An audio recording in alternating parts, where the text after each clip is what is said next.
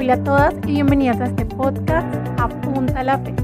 Yo soy Catherine Martínez y este es un espacio donde hablaremos de verdades que estoy segura nos ayudarán a crecer. Así que prepárate, hablemos de verdad.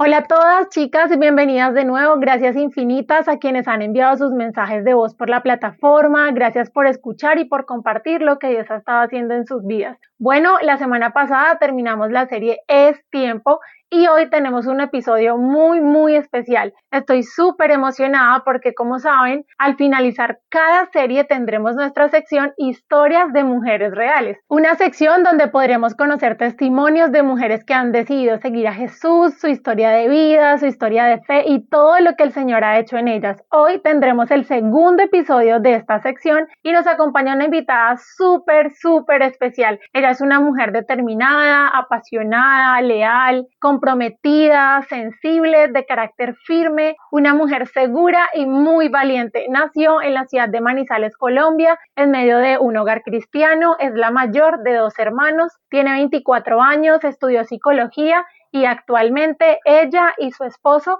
viven en la ciudad de Medellín. Son emprendedores súper apasionados los dos y sé que nos van a sorprender muchísimo y seremos muy bendecidos con todos sus proyectos. Ella es Juliana Villarroz. Juli, bienvenida a esta sección. Gracias por aceptar la invitación y por estar aquí con nosotros. Hola, Kate. No, para mí de verdad es un placer. Gracias por esa hermosa introducción, por describirme así de esa manera. La verdad me honra demasiado. Eh, no, y de verdad muchísimas gracias. Es para mí un honor estar aquí y poder contarles un poquitico de lo que Dios ha hecho con mi vida. No, Juli, gracias a ti una vez más porque yo sé de tus ocupaciones, sé que de verdad has sacado el tiempo con mucho amor y bueno, desde tu corazón generoso digo yo compartir todo lo que vamos a aprender hoy a escuchar sobre ti. Y bueno, Juli, para comenzar me gustaría que pudieras contarnos cómo defines desde tus conocimientos como psicóloga, pero también como hija de Dios, las etapas de cambio que vive una mujer. ¿Cuáles son ¿Cuál crees que sea un punto clave en cada una de estas etapas? Bueno, psicológicamente y científicamente podríamos decir que tenemos pues muy claro las etapas de una mujer que son la infancia, la adolescencia, la juventud, la madurez y la madurez ya parte como desde los 45 años y la tercera edad, ¿cierto? Que es a partir como desde los 60. ¿Qué te diría yo? A ver, nosotras las mujeres sabemos que somos extremadamente sensibles, ¿cierto? Tenemos muchos cambios durante eh, como el transcurso de nuestra vida. No solamente somos mujeres, sino que llegamos a un proceso en el que somos mamás, nuestra, nuestras hormonas cambian, nuestro periodo mes a mes hace que tengamos eh, un, cambio hormonal, hace que sintamos la vida diferente. Entonces es, es como un, un, toda una aventura, ¿sí? Nuestras etapas como mujeres es, es, es una emoción y es constantemente yo le, yo le menciona así, es como una montaña rusa en la que todo el tiempo nos divertimos, sentimos miedo, sentimos emoción, sentimos tristeza, sentimos felicidad, pero eso es lo rico justamente de ser mujer. Digo yo que la etapa más importante de la vida, independientemente de ser mujer o no, es la infancia, ¿sí? La infancia yo la, la describo, se la describo muchas veces a veces a mis pacientes de esta manera, es que eh, somos como una esponjita, somos como un algodoncito que absorbemos constantemente todo lo que está a nuestro alrededor. Aparentemente un, un, un niño o una niña en este caso no, no puede opinar, no puede tener como decisión sobre sí misma, pero es una persona que está mucho más atenta, digamos, que tú y yo a, su alrededor, porque está en la etapa de aprender, de absorber, de como de imitar todo lo que constantemente hay a su alrededor. Entonces creo que esa es una etapa muy importante y más en nosotras las mujeres. Todo lo que tú aprendes en tu infancia de tu mamá, de tu abuela, de, de las mujeres que están a tu alrededor, hacen lo que eres tú consciente o inconscientemente en el día de hoy. Digamos, el día de hoy yo actúo de muchas maneras en cómo actúa mi mamá sin necesidad de que ella me lo haya como eh, inculcado. Eso es algo natural del ser humano, como constantemente tú querer imitar a otra persona sin que sea pues algo como, ay, voy a hacer lo, mismo a esta persona, ¿no? Cuando tú constantemente vives con una persona es natural que la imite, ¿cierto? Entonces la infancia en nosotras las mujeres, en todo lo que tiene que ver con amor propio, autoconocimiento, la forma en cómo nosotras enfrentamos la vida, parte sí o sí desde nuestra infancia. La adolescencia es el resultado de lo que vivimos en nuestra infancia. La adolescencia ahí es donde comenzamos a vivir esa montaña rusa porque comenzamos a ser conscientes que tenemos poder de decisión, comenzamos a ser conscientes que se levantan los sentimientos, entonces digamos mm, nuestras partes íntimas crecen, entonces ya nuestro cuerpo está comenzando a experimentar cambios, pasa un chico que ya nos gusta, entonces ya nos dan las famosas maripositas en el estómago, eh, comenzamos a experimentar un montón de cosas con la que tenemos que tener la suficiente, em, el discernimiento, por decirlo así, de parte de Dios para poder sobrellevar esas nuevas emociones que estamos sintiendo, más todo lo que en la infancia adquirimos consciente o inconscientemente. Luego viene la juventud, donde ya hemos como determinado nuestro carácter, ya sabemos manejar más nuestras emociones, pero cuando inconscientemente no trabajamos en las etapas anteriores en lo que es el amor propio, llegamos a la juventud y nos damos contra el mundo, porque todo lo que tiene que ver como la autoestima, todo lo que tiene que ver con eh, ese famoso amor propio que hace que nos respetemos nosotras mismas ante otras personas, que nos demos nuestro lugar, que confiemos en el propósito que Dios tiene para nosotras, todo eso cuando llegamos a la juventud y no tenemos las armas suficientes para manejarlo o para alimentar ese amor propio, claro, nos damos durísimo contra el mundo, contra las paredes, porque no sabemos cómo sobrellevar ese tipo de, cosas. Y, luego viene ya la madurez, cuando vienen los hijos, es un cambio más en nuestra vida, ya no somos solamente mujeres, sino que nuestro cuerpo experimenta un cambio, nuestras emociones experimentan un cambio, nuestra cotidianidad experimenta un cambio. En la juventud, eh, me devuelvo como a la etapa anterior, ya tú te enfrentas al trabajo, te enfrentas a un jefe, te enfrentas a la universidad, te enfrentas a, a un novio ya como con más eh, madurez. son, son, muchos cambios que nuestra vida experimenta, que hace que sí o sí nosotras tengamos que estar dependientes de alguien y mucho más nosotras las mujeres. Tú sabes que de pronto los hombres pueden ser un poquitico más desprendidos en esa área, pero nosotras siempre vamos a necesitar un te amo, un oye cómo estás de linda, un cierto, eso es como para nosotras las mujeres supremamente importante. Entonces creo que llevar eso a los pies del Señor como mujeres va a evitarnos muchísimo dolor en muchas áreas. Por, ahí quería como empezar, ¿cierto? Es, esta charla que tú y yo y que las chicas están escuchando y es cómo esas necesidades de mujer que tú estás teniendo, esas necesidades de adolescente o, o joven o mujer adulta que nos está escuchando, cómo las estás llevando al Señor y cómo estás permitiendo que eso se, se catapulte en ti que sea como que ese don que tenemos de sensibilidad sea un arma a tu favor y no en tu contra. Wow, me encanta como lo dices, que, que ese, ese don, porque además es un don, que hablábamos tú y yo, total. que la, la sensibilidad que Dios nos ha dado es algo completamente genuino, único que Dios nos ha dado y no lo usamos para bien porque lo vemos como algo malo, como la, ay, qué feo ser tan hipersensible.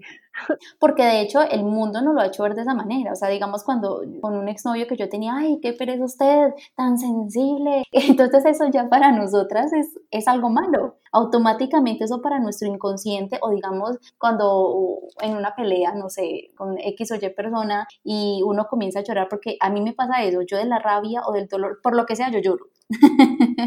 porque me dio rabia, emoción, por lo que sea, yo lloro. Y hay personas, hay hombres que les molesta que nosotras en medio de, digamos, en una pelea o en una discusión, o, no necesariamente tiene que ser un, novio, sino digamos un jefe o, lo que sea, les enoja, que seamos súper sensibles y eso ha hecho que nosotras veamos eso como algo malo. Pero el Señor es muy claro en su palabra cuando dice la mujer sabia edifica su casa y Él sabe que nosotras tenemos esa capacidad de tener esa sensibilidad para tener tener la sabiduría correcta de administrar nuestro hogar, que de pronto hablaremos más adelantico de eso, que eh, eh, es un versículo no necesariamente para una esposa cuando edifica su casa, sus hijos, eh, el dinero o la comida, eso es algo para todas las mujeres y cada mujer tiene su etapa, una mujer soltera tiene como prioridad edificar su casa, es decir, su corazón. Una mujer soltera no tiene responsabilidades más que con ella misma. Y ese versículo aplica para ella en su corazón. ¿Cómo estás haciendo tú de sabia para edificar tu casa? Ahora, una mujer, digamos, en un trabajo, una mujer empresaria, ¿cómo estás edificando tu trabajo? ¿Cómo estás edificando tu, tu empresa? Y ya obviamente nosotras las casadas, ¿cómo estamos edificando nuestra casa? Entonces Dios nos da ese don, esa sensibilidad, es como agilidad para ser sensibles, para tener el Espíritu Santo como nuestra mano derecha, para que constantemente nos esté hablando dando. Sí, la verdad, verlo desde la perspectiva que tú nos cuentas hoy hace que todo cambie. Es como que literal, eh, yo siempre lo llamo como el clic de Dios, son esos clics que hacen que te cambie el chip totalmente y tú digas, wow, o sea, lo que el mundo te quiere vender y la sociedad aún en, en el desarrollo, tu familia quizás con ignorancia del tema, porque yo siento que mucho del dolor que nos ocasionan nuestros padres o seres queridos no es porque quieran, sino porque ellos ignoran que todo esto nos afecta, pero el hecho de que nos digan que eso es está mal, pues ha hecho que nosotras no veamos esta sensibilidad como un don, como tú lo dices, y wow, me encanta, Juli, de verdad, esto es para mí es súper revelador, es súper, súper revelador. Gracias por compartirlo. No, de que mi es algo que he aprendido con el tiempo y algo que tú dices con respecto a, lo de las familias, que tal vez es algo que ellos no hacen conscientemente porque ignoran el valor que eso tiene en nosotras, pero también es como una cadena que no solamente tal vez nuestras mamás o nuestros papás han ignorado, sino que nuestros abuelos, nuestros bisabuelos, nuestros tatarabuelos han ignorado. Entonces viene como una cadena generacional, como de cosas de no sabiduría, por decirlo así, ¿cierto? Para manejar este tipo de, temas con los hijos. Por eso te decía que eh, la niñez es tan importante y si alguna de las que nos está escuchando es mamita o, va a ser mamá próximamente, tienes que tener muy claro que los hijos psicológicamente y espiritualmente eh, es la etapa es, esa parte de la niñez, aún desde el embarazo, es una etapa fundamental. Entonces, si tenemos esta oportunidad de ser conscientes espiritualmente, de ese maravilloso don de nosotras las mujeres. Tenemos la oportunidad de vivir la feminidad en el Señor de una manera como Él nos ha diseñado. Es el momento tal vez de romper con eso generacional, que, o sea, digamos, no cargarnos con nuestra mamá. Yo no, yo no tengo por qué ahorita venir a decir, ay, es que mi mamá nunca me enseñó de amor propio, mi mamá nunca me enseñó esto, mi mamá nunca me enseñó aquello. No, tal vez mi abuela tampoco se lo enseñó a mi mamá y mi bisabuela no se lo enseñó a mi abuela y por ende mi abuela no se lo enseñó a mi mamá. Entonces yo no puedo cargarme con algo que no me corresponde. Por el contrario, debo perdonar tal vez alguna herida que te hizo tu mamá, algún reclamo que tienes con tu papá. Es el momento de perdonar para que tú tengas una nueva tierra para sembrar y que eso no pase con tus hijos, que eso no pase en tu matrimonio. Y eso es algo que el Señor me enseñó antes de casarme. Es el momento de eh, limpiar tu tierra porque viene una nueva tierra para ti. Y el Señor me preguntaba, ¿tú quieres llevar a tu nueva tierra esto que te molesta de tu familia? Esto que tal vez viene generación tras generación y no es culpa de tus papás, sino que tus papás están cargando con algo generacional. Yo dije, wow,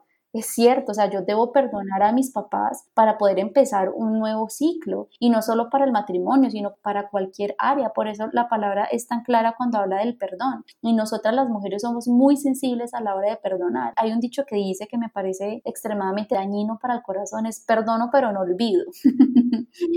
Yo creo sí, total, eso es súper colombiano sí, total, pero es algo que le hace demasiado daño al corazón y mucho más a nosotras las mujeres, porque somos muy sensibles y eso nos hace como, ay, sí, yo te perdono, pero eso queda en mi corazón porque me dolió. No, tenemos que ir a otro nivel y eso implica aún mucho más, hablando ya de nuevo de, de la familia, de la niñez, implica perdonar todo lo que tal vez nuestros padres no nos enseñaron, no nos guiaron y empezar desde cero, porque para eso el Señor nos da un nuevo comienzo todos los días.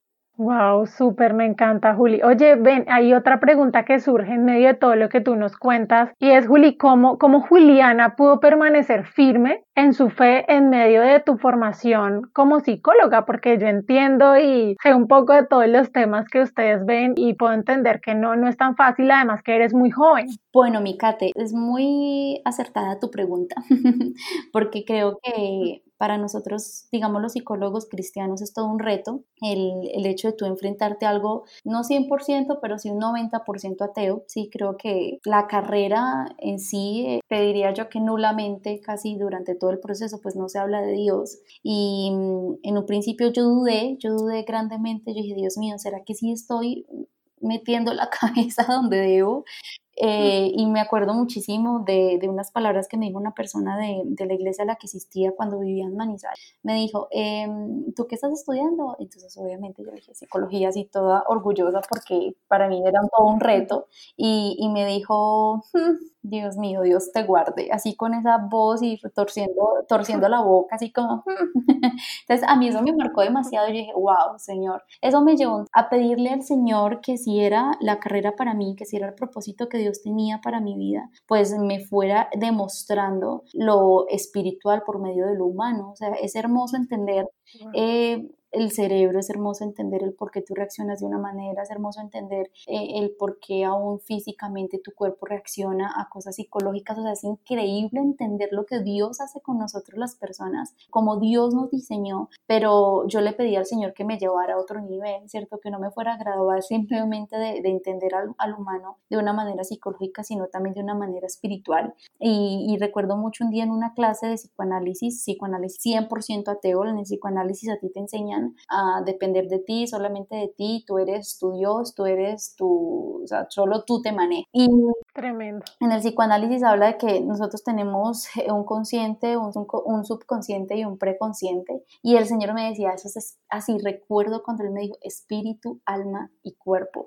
Y yo dije, wow, entonces el profesor eh, lo, recuerdo mucho porque era un excelente profesor, excelente psicólogo y mm, comenzó a explicar como punto por punto y el Señor comenzaba a explicarme punto por punto con versículos bíblicos y yo recuerdo, de hecho tengo el cuaderno guardado, es el cuaderno que más guardo con mucho recuerdo porque el Señor comenzó a regalarme toda e, esa bomba de conocimientos y yo comencé a escribirlos y de ahí para adelante mi carrera la percibí, la entendí de una manera súper diferente. Obviamente en un proceso proceso de consulta, digamos, si no es una persona cristiana, pues yo no puedo tocar el tema directamente de religión por un tema ético porque me quitarían, digamos, mi tarjeta profesional. Pero es muy bonito tú poder, digamos, terminar una consulta y orar por una persona conociendo literalmente su corazón, conociendo su consciente, conociendo su inconsciente. O sea, es una cosa loca. Y ser psicóloga de la mano de Dios es, es todo un reto y me encanta. Wow, me encanta además porque sí, siempre he sentido o he creído además que es un reto. Una de mis mejores amigas es psicóloga y ella lo describe muy parecido a ti, Juli, y es como es todo un reto, pero es una bendición lo que tú dices, el poder tener ese conocimiento humano de, de la complejidad que es el ser humano, o sea, de lo complejo que somos nosotros. Realmente somos muy complejos y poder mezclarlo con esa, digamos, con ese discernimiento que te da el Espíritu Santo y por medio de lo que tú nos cuentas me parece súper sobrenatural. Además, es una fórmula súper ganadora, sobre todo para poder ayudar a las personas con todo el daño o todas las heridas que traen desde su niñez y todo lo que comentábamos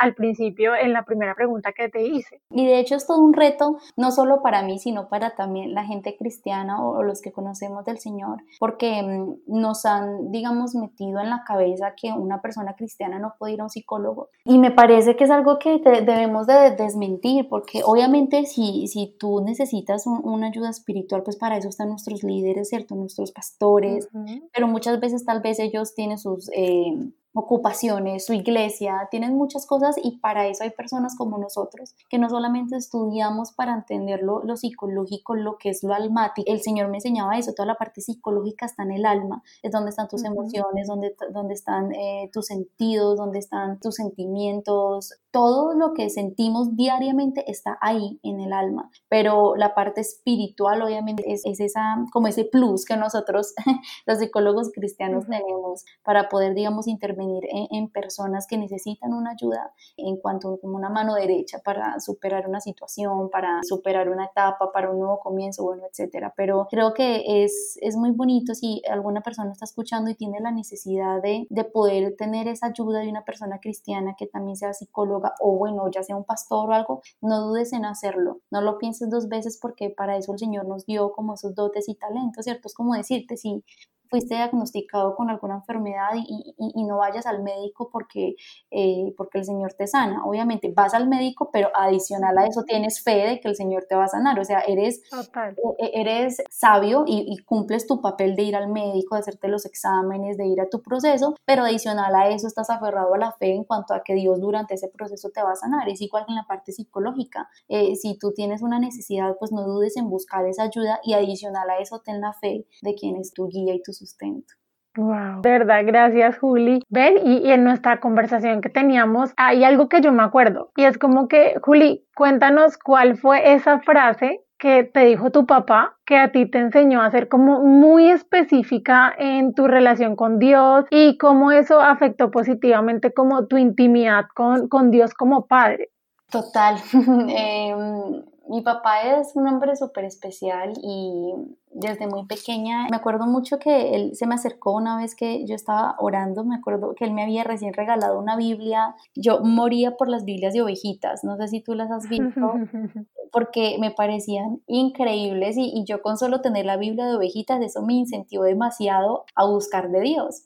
Entonces, eh, me acuerdo demasiado que una vez estaba yo viendo la, la, Biblia, tenía yo unos 10, 11 años, y me dijo, ¿te gustó la Biblia? Y yo le dije, sí, me encantó, porque yo yo había pedido exactamente esa Biblia. Era rosadita, de ovejitas, eh, medianita, la quería con un forro, me la dieron con el forro, o sea, tal cual como yo me la soñé. Entonces mi papá me dijo, tal cual como tú le, me pides a mí, así debes de pedirle tú al Señor. Y entonces yo me quedé mirándolo y me dijo, yo soy simplemente una muestra de quién es tu papá en el cielo. Me dijo, recuerda que tu papá, yo soy como una muestra terrenal del amor que el Señor siente por ti. Tú eres su hija y cada vez que tú me pides a mí algo, entonces me cogió, la Biblia y me dijo, tú me pediste la Biblia rosada, de ovejitas, si tú me vas a pedir un celular, me lo vas a pedir de tal color, de tal marca, vas a ser muy específica con lo que quieres y yo por ese amor que te tengo, te lo voy a dar. Me dijo, y yo tal vez sé lo que tú quieres, pero yo quiero que tú me lo cuentes porque quiero conocer tus gustos, quiero conocer tu mm. corazón, quiero crear una relación contigo que eres mi hija. De hecho, si te escuchas a mi papá llamarme, aún ahorita estando casada, mi papá me dice, hola mi amor, ¿cómo estás? Mi princesa, me, me, dice mi mariposita y si él escucha este audio se va a reír porque él sabe que es así. y, y me dice mi mariposita, o sea, si otra persona lo escucha, le está hablando a la novia, literalmente. y él siempre desde muy pequeño quiso crear ese sentimiento de paternidad, ¿sí?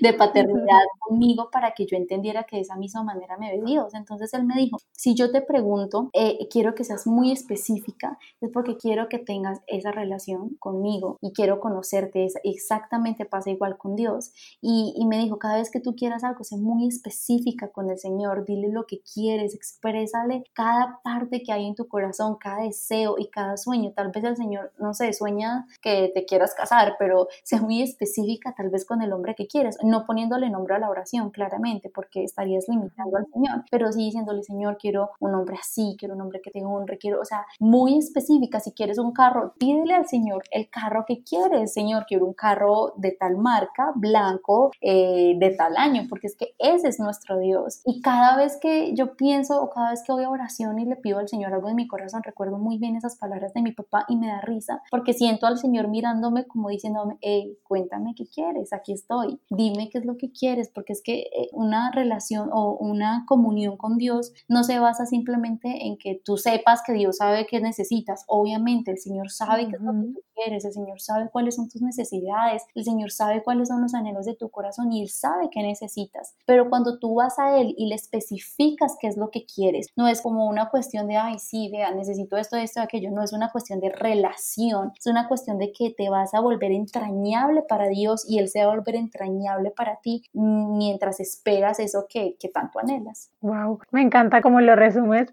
Juli, y sobre esto que tú nos estás comentando, entonces, ¿cuáles serían esos tres tips para una relación correcta con Dios que tú nos darías hoy? Bueno, eh, algo que el Señor me ha venido hablando muchísimo, no solo por este tiempo, digamos, tan loco que estamos viviendo todo el mundo, los seres humanos, muchísimo antes, desde que yo comencé como a establecer una relación profunda con el Señor, porque yo soy cristiana desde el vientre de mi mamita, pero eh, de tener una relación, relación con el Señor a partir más o menos de mis 18, 19 años, fue que yo decidí como, ok, ya, o sea, de verdad quiero que tú seas el Señor de mi vida. Em, a partir más o menos de esa fecha, el Señor comenzó a trabajarme en algo muy profundo que aún sigo tratando de descubrir o que todos los días es como, wow, qué increíble y quiero compartírselos porque creo que es indispensable para una relación con el Señor y es la fe. Eh, de hecho, creo que está en Hebreos 11, dice que sin fe es imposible agradar a Dios, ¿cierto? Y, y muchas veces nos preguntamos, ay, ¿cómo, ¿cómo puedo yo agradar a Dios? Sabemos que no es por actos para que nadie se gloríe, también lo dice la palabra, ¿cierto? Pero a mí siempre este versículo me ha explotado la cabeza. Y, o sea, sin fe es imposible agradar a Dios porque, y creo que dice así, porque es necesario que el que se acerca a Dios eh, crea que, que Él es, ¿cierto? Que le hay. Ajá, que le hay y, es galardonador para, lo, para los que le buscan. Entonces, qué increíble cuando tú entiendes que la fe te lleva no solamente a disfrutar de Él, sino a entender que Él es tu consuelo, que Él es tu todo, que Él es tu meta, que Él es, porque Él dice, Él es galardonador, o sea, Él, es todo lo que tú necesitas. Obviamente, como lo, les, lo decía yo anteriormente, Él sabe lo que necesitamos y mucho más nosotras las mujeres que tenemos tantas necesidades, pero cuando tenemos fe creo que vamos a otro nivel. Vivimos, eh, la, fe es como, yo lo comparaba en algún momento con la visión de las águilas. Si no estoy mal, las águilas creo que tienen una visión demasiado corta, pero ellas cuando ven, por eso son tan buenas cazadoras, porque ellas ven perfectamente a lo lejos. Ellas tienen una visión, pero mejor dicho, al 200%. Y eso pasa cuando tú tienes fe, porque cuando no tienes fe tú solamente te limitas a tu aquí, a, como a esa posibilidad que tenemos como seres humanos que es absolutamente limitada y solamente ves como, como lo que está aquí en tu ahora y, y, lo que está aquí, digamos, en este momento a nuestro hoy es un desastre, es muertes por todos lados, es crisis económica, es una pandemia que no sabemos cuándo se va a resolver y eso es lo que vemos, pero cuando tenemos fe, vamos a otro nivel y vemos con los ojos del Señor, vemos lo que está allá, vemos lo que está a nuestro, a lo que no está a nuestro alcance humano. Y eso es lo que Dios quiere que por medio de la fe vivamos, una vida a un nivel sobrenatural, una vida más que suficiente, una vida que nos va a llevar a entender las cosas que el mundo no va a poder entender, nos va a llevar a experimentar una vida que el mundo no va a poder experimentar. Entonces me parece increíble y creo que vivir en fe es vivir una vida a otro nivel y, es una cosa increíble y eso nos lleva de pronto a entender también que cuando vivimos con fe, el segundo punto o el segundo tip y es hacerlo o vivir todo en amor y la palabra es muy clara cuando dice ama al Señor tu Dios con todo tu corazón, con todo tu ser, con toda tu mente, con todas tus fuerzas, ¿cierto? Porque este es el primero y el más importante de los mandamientos. Y luego dice, y el segundo se parece a este, que es ama a tu prójimo como a ti mismo. Entonces es como, wow, todo se resume en amor. literalmente todo y vivir en el Señor se resume en amor, amar al Señor, amarte a ti, amar a los demás. Y cuando yo entiendo que debo vivir una vida en amor, eh, eso me lleva a vivir una vida en fe, porque me lleva entonces a entender que necesito estar cerca de quien es el amor para poder tener el amor correcto y amar a las personas con el amor del Señor, amarme a mí con los ojos del Señor, amar al Señor con el amor y, con esa fe que, a la que nos está invitando a, a vivir, ¿cierto? Entonces vivir una, un amor en fe me permite hacer lo que hablábamos en un principio, perdonar a mis papás, perdonar a las personas que me han hecho daño, entendiendo que ellos también tienen una responsabilidad con el Señor, que también tal vez tienen unas cargas, que también tienen tal vez cosas que no han sanado. Todo eso cuando yo vivo en una relación con el Señor basada en fe y basada en amor me lleva a vivir una vida como tranquila porque no te vas a cargar constantemente porque ya sabes que todo es espiritual, porque no te vas a cargar constantemente porque sabes que tal vez ya las cosas son a otro nivel y no estás viviendo en, en este nivel terrenal. Y, y luego eso ya nos lleva como al tercer punto,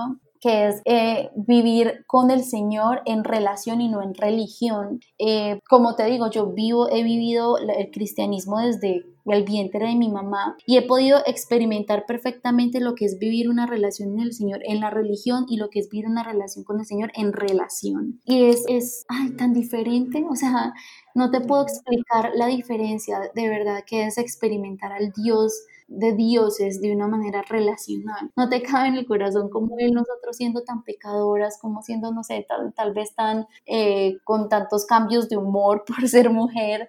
Eh, él, él, nos bendice de la manera en que nos bendice. Entonces, eh, ese es como el tercer punto. Vive con el Señor una vida en relación y no en religión, no limitándote a simplemente leer la palabra cada, eh, cada domingo que te conectas, porque ahorita ya no vamos, sino que nos conectamos a la iglesia. Eh, cada vez que, eh, no sé, o escuchas un podcast de este tipo, o sea, no es de verdad, así como yo me levanto todos los días, le saludo a mi esposo, voy y le doy su almuerzo, trato de mantener la relación viva y eficaz en amor, así tal cual debe ser una relación con el Señor, permanecerla viva, eficaz, leyendo la palabra, dándole tiempo al Señor, porque no es un tema de que tengo que estar obligada, sino que es un tema de disfrutarlo en mi día a día. Wow, tienes toda la razón y nunca lo había visto de ese modo, pero, pero es muy cierto. Y bueno, Juli, yo no puedo dejar de hacerte esta pregunta porque yo sé que todas, todas quieren saber y nos gustaría o me gustaría que nos contaras cómo conociste a tu esposo. bueno, la historia con mi esposito es toda una locura. Eh, te cuento así como resumidamente, mi área sentimental, digamos, durante mi, mi adolescencia y juventud no fue eh, bueno, más que todo adolescencia, porque estoy en mi etapa de juventud, eh, no fue como la más chévere, por decirlo así. Tuve una relación muy larga de cinco años, eh, donde fui muy herida, donde pues también obviamente uno hiere a personas y creo que salí supremamente dañada. Empecé la relación muy joven y no tuve como la madurez para, para sobrellevar la relación, para sobrellevar lo que implica el romper una relación. Bueno, eso me llevó a muchas cosas muy dolorosas al punto en el que, como yo te digo, decidí entregarle mi vida al Señor porque eh, yo desde muy pequeña, por el hecho de ser cristiana y no por un hecho de que la iglesia me lo impusiera, sino porque desde pequeña, como te digo, yo tomé la decisión de honrar a mis papás independientemente de lo que ellos hicieran o no, porque era un sentir que tenía en mi corazón de entender que ellos también tenían su proceso y que yo quería simplemente honrarlos y tener mi camino, en tener, eh, sembrar correctamente en mi tierra, en lo que iba a ser mi futuro. Eso también me llevó a, digamos, tomar la decisión de querer guardarme sexualmente hasta el matrimonio, lo cual obviamente no fue fácil porque pues una relación tan larga y, se levantan los sentimientos y las emociones y, y todo eso, pero el Señor me ayudó a permanecer firme frente a esa decisión y cuando yo decidí entregarle al Señor mi vida, el Señor me hizo consciente de que le había entregado todas mis áreas, menos el área sentimental. Y, el Señor me dijo, es que yo te quiero completa, no a medias yo quiero todo tu corazón, no el 80%. Entonces dije, wow, ok, Señor, está bien, entonces toma todo, toma todo de mí. Y para mí siempre fue un deseo casarme y siempre fue como un deseo así súper fiel, entrar por eh, la iglesia con mi vestido blanco y ver al hombre que amo allá parado esperándome.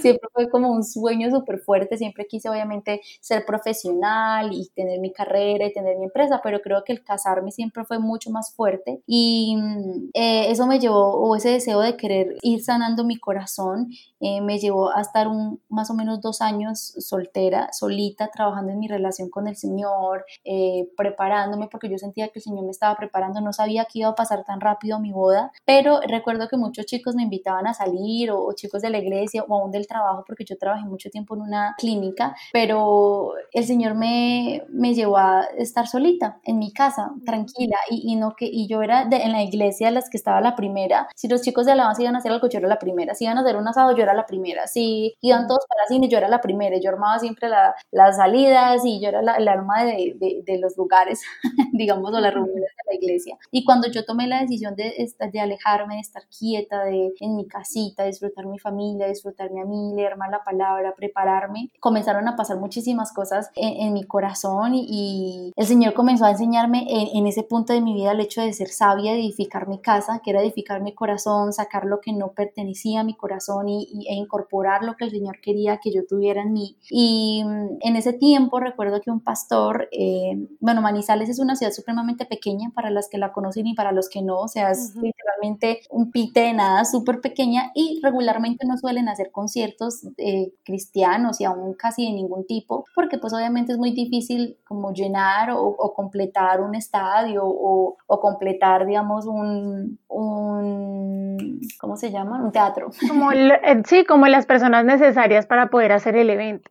Exacto, y mucho más, y mucho más cristianas, pues porque obviamente la población cristiana no es como la, la más grande para poder cumplir un evento de ese nivel. Pero eh, a un pastor de Manizales, recuerdo Daniel Valencia, recuerdo muy bien su nombre y lo, lo recuerdo con mucho cariño, se le metió en la cabeza que él quería traer a Evan Kraft y lo quería traer y lo quería traer y lo quería traer, ok, eh, hizo todos los procesos y em, se le metió en la cabeza que yo iba a ser su mano derecha. Tú vas a ser mi mano derecha en el concierto, si yo no estoy, tú vas a ser la encargada, eh, yo necesito salir por los chicos de la banda, necesito salir a esto, necesito salir a aquello, entonces tú vas a estar encargada de absolutamente todo y vas a recibir a los chicos en el backstage. Entonces tú vas a ser la encargada de recibir la banda, llevarlos al... Y yo, ok, está bien, no hay problema. Entonces recuerdo que ese día estábamos todos de negro y yo recuerdo que yo vi entrar a Adrián, que era pues que es en este momento todavía el manager, y él em, comenzó a bajar y, yo lo vi y dije, ah, debe ser el manager, efectivamente, me lo presentaron Juliana, mira, te presento al manager, él es Adrián, Adrián te presenta a Juliana, ustedes van a estar conectados durante todo el proceso, durante todo pues como la noche, por si necesitan algo. Eso se quedó así. Al rato él me llama y me dice, hey, tú me puedes hacer un favor. Ellos venden merch, entonces venden su camiseta, la gorra a la salida del concierto. Y me dijo, tú me puedes hacer un favor, me puedes regalar tu número de teléfono para enviarte el, el valor de cada una de las cosas para que se lo digas a los chicos. Y yo, ok, sí me pareció extraño porque perfectamente me lo podía pasar en una hoja de papel, pero no, él fue muy sutil y me pidió el número de teléfono y yo, ok, y se lo di y eh, desde ahí comenzó pues nuestro proceso, comenzamos, pues seguimos hablando, fuimos amigos por seis meses. El Señor fue, lo, lo, fue llevando todo de una manera increíble porque él vivía, bueno, él es de Costa Rica y obviamente pues él vivía en su país, pero eh, no sé si tú recuerdas, bueno, las personas recuerdan, Evan vivió aquí en Colombia, justamente en Medellín por casi un año y eh, se le metió en la cabeza traerse a Adrián. Evan obviamente pues no sabía que él y yo estábamos hablando, pues porque éramos amigos, apenas estábamos en el proceso y a él se le metió en la cabeza, nos vamos a ir a, ir a Medellín, ir a, ver a, ir a vivir a Medellín. Él dijo, ok, está bien, entonces nos vamos para Medellín. se vinieron a ir a Medellín, ahí comenzó ya como más nuestro proceso. Eh, ya él iba a visitarme a Manizales un fin de semana, yo subí aquí a visitarlo, ya nos hicimos novios, fuimos novios por seis meses y nos comprometimos un diciembre y a julio del siguiente año nos casamos. O sea, duramos en el proceso más o menos un año y medio. Fue súper rápido, ¿verdad, Juli? Sí, fue muy rápido, pero creo que cuando él es del Señor, de verdad las cosas fluyen con naturalidad y tú no tienes que forzar absolutamente nada. Mi papá siempre fue un hombre supremamente estricto en cuanto a qué personas permitía con las que yo saliera o no. Y cuando conoció a Adrián, lo ama, lo ama y creo que ese era para mí como el punto más importante. Y yo, Señor, el hombre que es para mí, mi papá, lo va a amar, porque es como una señal o una, no para mí, sí, como una, más que una señal, era como una puerta del Señor, ¿cierto? Que Él abriera eh, esa puerta. Y recuerdo que en ese proceso, cuando yo vivía, estaba como viviendo ese proceso solita en mi casa y digamos chicos me invitaban a salir, yo le decía a mis amigos, ay no, es que yo quiero a alguien del extranjero recuerdo muchísimo que yo les decía, y no, yo quiero a alguien del extranjero, yo no quiero nadie de la iglesia, ni quiero una persona ni de Manizales, no, yo quiero a alguien de afuera. Y ellos, ay, qué exagerada, y no, pues sí, que le va a tocar irse a vivir a otro país para tener la persona que quiere, y no, el Señor me lo trajo a Manizales, a la ciudad, una de las ciudades más pequeñas de Colombia. y recuerdo que yo, eh, yo le decía al Señor, Señor, yo quiero un hombre así, así, así, lo que yo les decía en un principio, como el Señor, me, eh, mi papá me enseñó que debía pedírselo al Señor, y, y literalmente así me llegó, y creo que ha sido más que suficiente. Wow, además que yo recuerdo mucho, eh, de hecho me contacté con Juli, fue porque eh, estaba eh, chequeando el perfil de Adrián, su esposo, porque yo recuerdo mucho que ellos vinieron a nuestra ciudad en 2015, o sea, hace cinco años, y yo le contaba, yo contaba, como te contaba Juli, que yo los veía ellos tan apasionados. Yo creo que tenía como 10 meses de estar en la iglesia. Yo no nací en un hogar, en un hogar cristiano y yo los vi tan apasionados a ellos, como tan entregados a Dios, que yo veía jóvenes apasionados en mi iglesia y hoy en día los veo pero verlos a ellos literalmente viviendo para Dios fue algo que a mí me impresionó un montón, o sea, yo decía, wow, yo quiero eso, ¿sí? Es como, como esa pasión que transmiten, tu esposo es un hombre súper apasionado por el Señor y de verdad que yo creo que no solo recibiste de, de, alguna forma como ese, ese, como ese premio por, por saber esperar, sino que yo estoy segura, segura que él recibió un súper premio contigo, Juli. Eres una mujer increíble, de verdad. Yo sé que Dios también premió no solo, el, digamos, la fidelidad de tu corazón, sino también la fidelidad del corazón de Adrián. Entonces, de verdad que esta historia, dime. Qué tan linda, muchas gracias por tus palabras. No, de verdad, Juli, que esta, esta historia para mí es como wow, o sea, dices tú literal, me vuela la cabeza. Dios súper, súper chévere, porque Dios es muy creativo, Dios es Dios es muy lindo y me encanta algo que tú dijiste, Juli, es como yo no tuve que ir a buscarlo, Dios me lo trajo. Y es esa capacidad tan importante que creo que yo mencioné en uno de mis primeros audios, y es que nosotras debemos permitir ser halladas, ¿no? Hay cosas para las que nosotras debemos movernos y estar activas, pero hay cosas en las que debemos permitir ser halladas. Y, ¿sabes? Me gustaría algo que comentaras, Juli, antes de entrar como, como a, la, a la última pregunta, o más bien no sé si lo comentas en esta última pregunta, pero, pero tú hablabas, Julio, me comentabas sobre cuando tú decidiste tener tiempos con Dios y tú entendiste que habían cosas a las que empezaste a decir que no, no porque no estuvieras igual de apasionado por el Señor o no porque no quisieras estar tan activa como antes, sino porque tú entendiste que necesitabas tiempo para ti. Y, eso me pareció súper profundo. No sé si lo quieres comentar en el último punto o si no lo quieres comentar ya. Em, ya puede ser. Mira, hay algo que nosotros tenemos que entender y es que eh, todos tenemos procesos diferentes, ¿sí? No tiene que ser, o sea, mi proceso no tiene que ser el proceso de ustedes, las chicas o la persona que me está escuchando y esté pasando por algo y entonces ya se, se vaya a encerrar y, no vaya a hablar con nadie y a tener, o sea, obviamente si es lo que el Señor, a lo que el Señor te lleva, genial, porque vas a poder encontrarte contigo misma y con el Señor, pero es necesario que cada persona viva el proceso como Dios quiere que lo viva, como, como es el proceso correcto para ti, porque todos tenemos un mismo propósito que es conocer al Señor, pero eh, la forma en cómo llegas a ese propósito no es la misma conmigo y no, digamos la misma contigo, Kate, ¿cierto? Obviamente tú has tenido tu proceso con tu familia, con tus novios o, o, no sé, tu, con tu iglesia, eh, ¿cierto? Con tu vida has tenido tus etapas, que eso es lo que te ha llevado a llevar a conocer al Señor y, y hay formas diferentes en cómo yo he conocido al Señor, pero algo que sí tenemos que tener muy claro y es que necesitamos a apaciguar el corazón, menguar en nuestro corazón para que Dios crezca. Necesitamos menguar en nuestras emociones para que la emoción del corazón del Señor crezca, menguar en, nuestra... Porque, porque yo tomé la decisión de estar solita y yo sentía que el Señor me estaba llevando a eso, porque yo era muy activa y yo constantemente estaba aquí y allá y yo nunca estaba quieta. Y cuando el Señor me llevó a la quietud, a mí me asustó, porque yo dije, ok, ¿y esto cómo se hace? ¿Cómo, está uno quieto? ¿Cómo está uno a solas? ¿Cómo está uno en, en, quietud escuchando al Señor? Ahí también el Señor me enseñó algo muy bonito y es que a veces, o digamos para mí, era incorrecto como entrar a oración y estar en silencio. Yo siempre tenía que hablar y yo siento, y yo para mí orar siempre era como hablar y hablar y hablar y pedirle, pedirle perdón y pedirle lo que quería y pedirle una cosa y contarle esto y contarle aquello. Cuando el Señor una vez me dijo, hey, solo disfruta.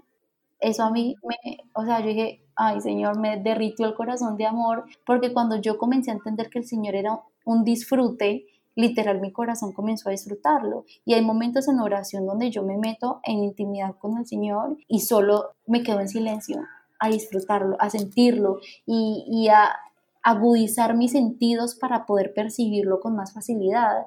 Eh, no sé, escuchar un ave, escuchar eh, lo, que sea, escuchar los sonidos cotidianos que no están acostumbrados a, a, nuestro oído, pero que eso te permite ser más sensible al Señor. Y algo que tú decías ahora con respecto a que el Señor me lo trajo a mí, quiero, digamos, decirte a ti algo y esto a las chicas también, y es, nosotras siempre estamos esperando que el Señor esté preparando al hombre correcto para nosotras.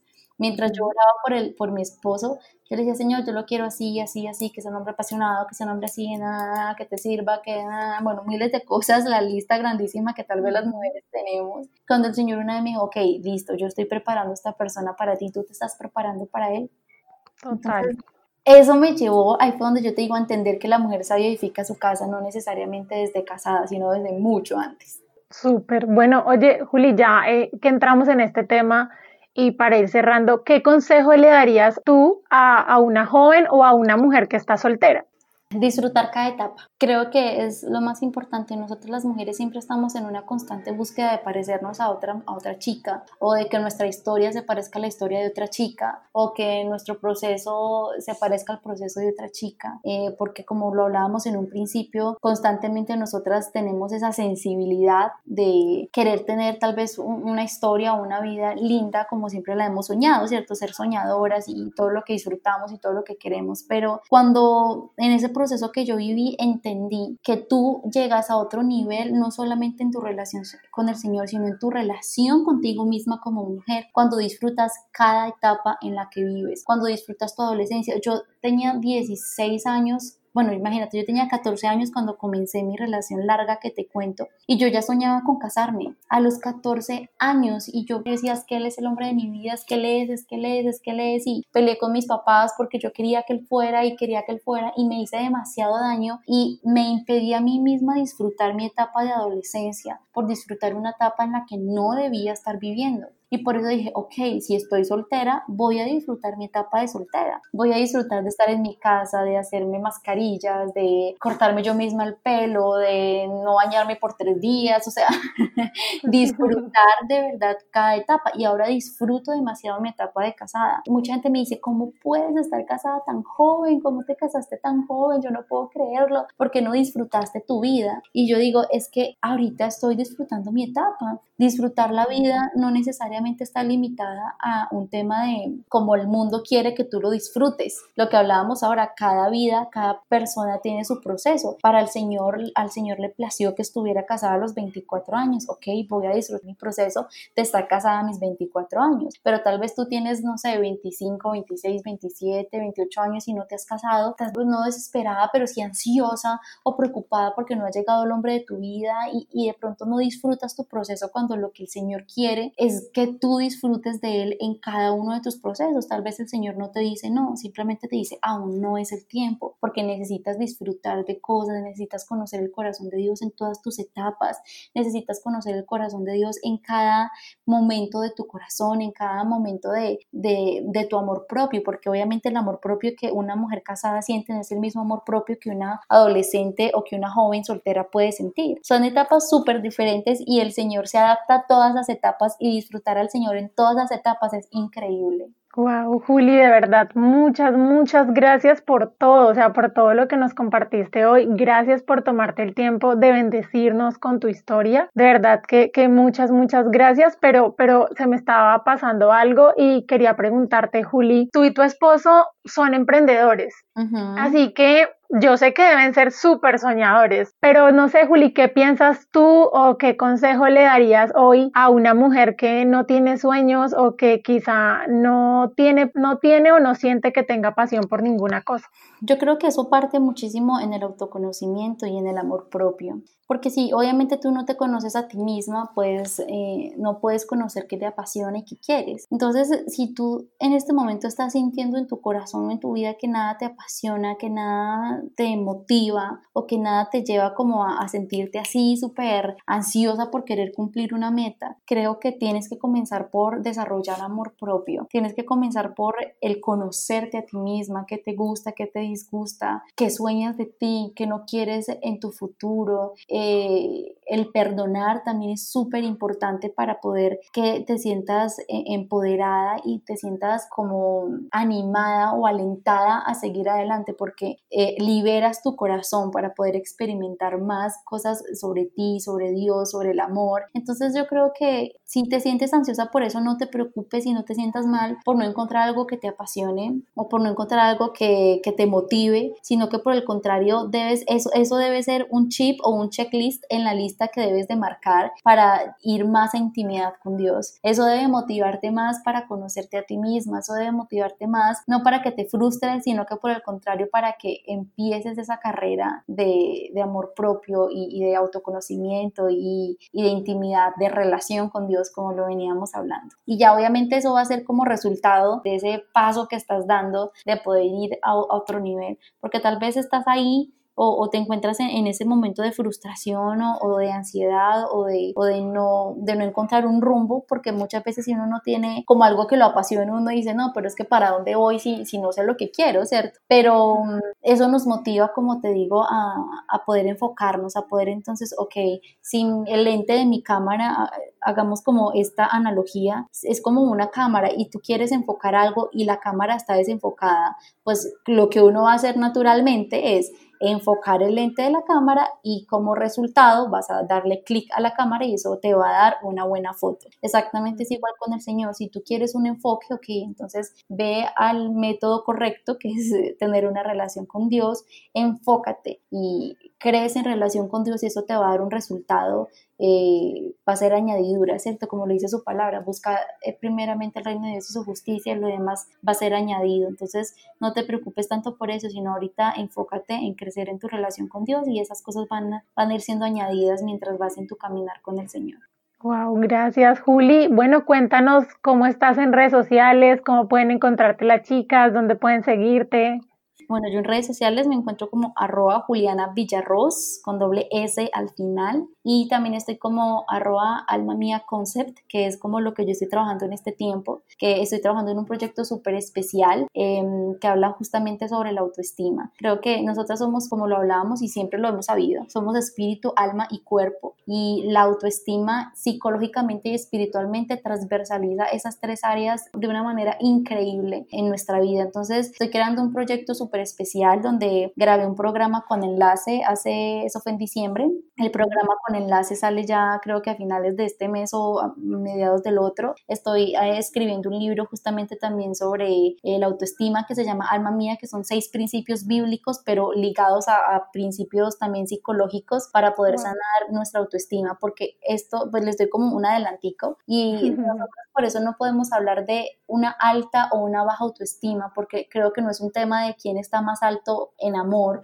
o quién tiene más amor que otro, sino en un tema de sanar nuestra autoestima, de poder tener una tierra nueva para sembrar. Entonces, más o menos de algo así hablo en el libro y en los programas que van a estar súper chéveres para que no se los pierdan. Ay, Juli, de verdad ha sido una súper bendición tenerte con nosotras, poder compartir contigo. Gracias por tomarte el tiempo para bendecirnos hoy con tu historia. Gracias por abrir tu corazón. Gracias por compartir esos secretos que Dios te ha revelado en medio de tus procesos. Gracias también por avivar nuestra esperanza en medio de los tiempos que hoy pasamos. Gracias a Dios por tu vida. Te bendecimos a ti, Juli. Bendecimos a tu esposo. Que el Señor los bendiga y que su hogar esté siempre lleno de amor y mucha paz. Ay, tan lindo, Mikate, muchas gracias. Y no, para mí de verdad es, es, un placer, no solamente porque es mi carrera, yo amo ayudar a los demás. Estudié cinco años de mi carrera para justamente estar siempre en los zapatos de otras personas, sino que también es mi deseo espiritual de poder ser, como te lo decía yo eh, en, ahorita en la tarde que platicábamos un poco, ser una carta leída para todas las chicas y, que mi vida sea un, como un motivador, un motor para todas aquellas personas que tal vez están pasando por un momento difícil. Espero que cada una de estas palabras haya quedado sembrada en, sus corazones y bueno, yo estoy para lo que necesite, no solo para ti, sino para cualquier chica que, que esté pasando por alguna necesidad o que simplemente quiera algo de parte del Señor, ahí estoy para servirle siempre. Ay, hermosa Juli, verdad, una vez más, muchas, muchas gracias. Y bueno, chicas, estoy muy emocionada por conocer su opinión sobre nuestro segundo episodio de esta sección Historias de Mujeres Reales y la súper invitada que tuvimos hoy. Así que me gustaría mucho que nos dejaran su mensaje, poder leer o escuchar qué piensan, que nos cuenten qué fue lo que más les llamó la atención o qué fue eso que más les gustó. Y bueno, esto ha sido todo por hoy. Espero que haya sido de mucha bendición para ustedes. Nos vemos en el próximo episodio y recuerda que no puedes apresurar algo que quieres que dure para siempre.